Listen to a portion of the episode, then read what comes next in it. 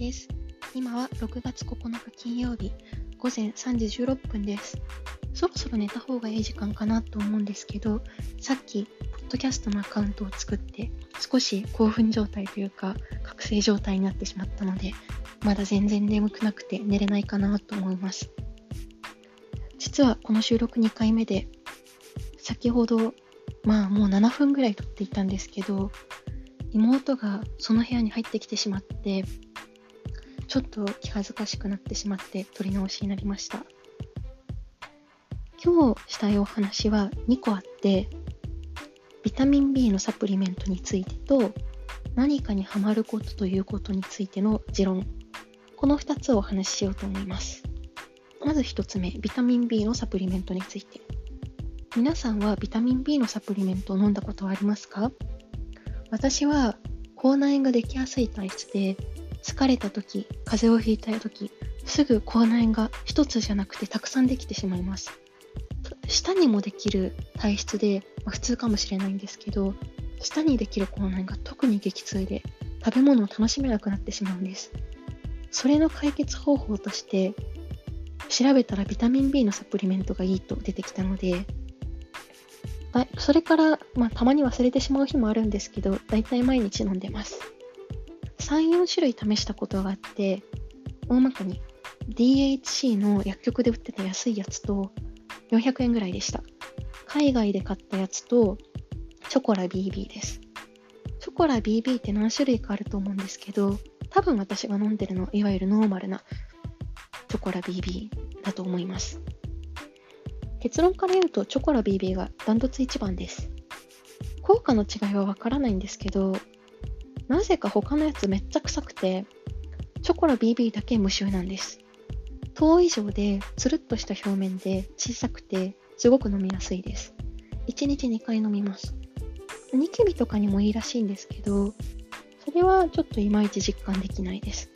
ニキビの原因ってもビタミン不足以外にもいろんな原因があると思うので、私はそれに当てはまらなかったんだと思います。で今はョコラ BB の在庫が切れてしまってるので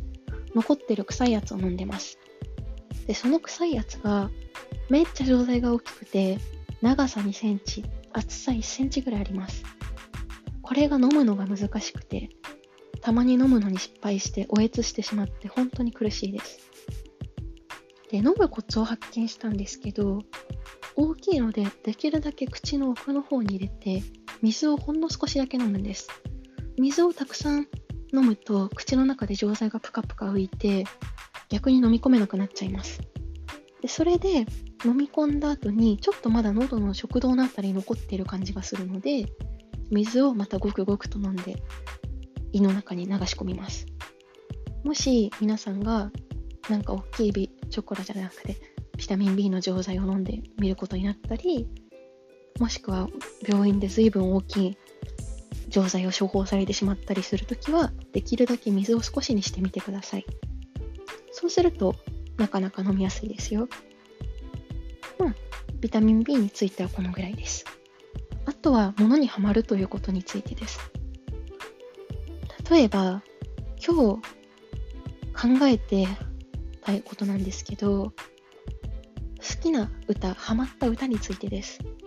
好きな歌手って誰なの？って聞かれることって意外と多いと思うんですけど、好きな歌手って言われても、その好きには2種類あると思うんです。小さい頃からたくさん聴いていたから好きっていう曲と、まあ、例えばアニメの主題歌だったり、自分でおすすめ欄から聴いていて、あ、この曲いい曲だなって見つけて好きになった曲です。何度も聴いた音楽って好きになるってどこで聞いたかわからないんですけど聞いたことがあるんですけど私は小さい頃車の中でずっと聴いていた音楽が今でも大好きです何回聴いても好きですし英才教育レベルで何度も叩き込まれているのでもうイントロの最初の124でこの曲だってわかるぐらい聴いてますその歌手が Perfume と宇多田ヒカルさんと M フローさんです。これは多分15年くらい前にそれぞれ流行りのピークが来ていた歌手さんなんじゃないかなと思いますで。その歌手と、まあ、先ほど言ったように後者はその流行っていた曲であったり主題歌であったりおすすめで見つけた曲であったりそれの方がハマるということに対しての熱は大きいんですけど飽きてしまうという特徴がある気がします。同じ曲を1ヶ月1ヶ月ずっと聴き続けて最終的に飽きてしまう。あともう一つ特徴として思い出に絡みやすいということです。例えば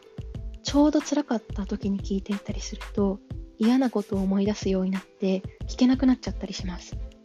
私はリーガルリリーさんの曲が大好きだったんですけど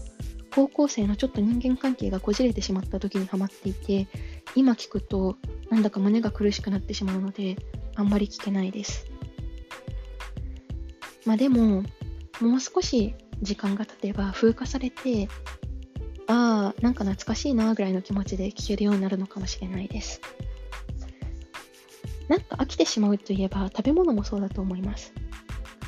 きな食べ物を私はもう何度も何度も食べてしまって最終的に飽きるというループを繰り返しています。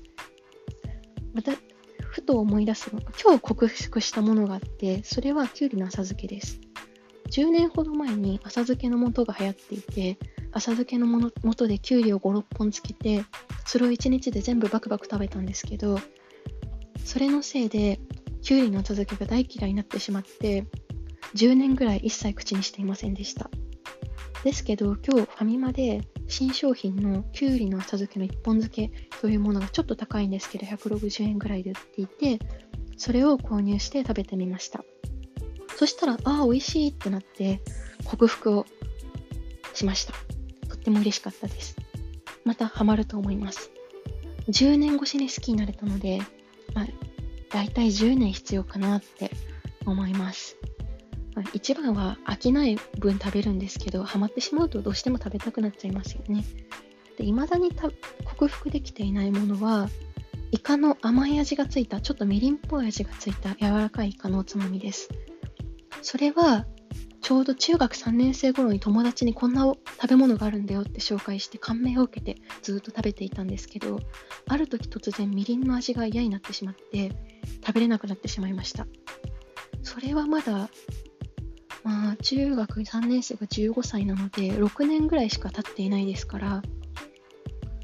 さすがにあと4年間ぐらい時間を要するのではないかと考えております。また、6年後に食べてみたら、当時の感動が蘇るのではないかと楽しみにしています。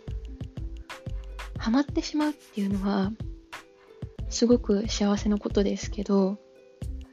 そのハマっている感情って自分で調整しないと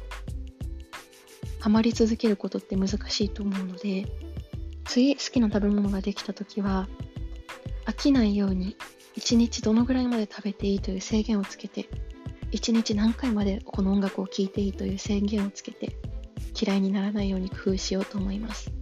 では今日はここら辺でお別れです。聞いてくださる方がいたら本当に嬉しいです。おやすみなさい。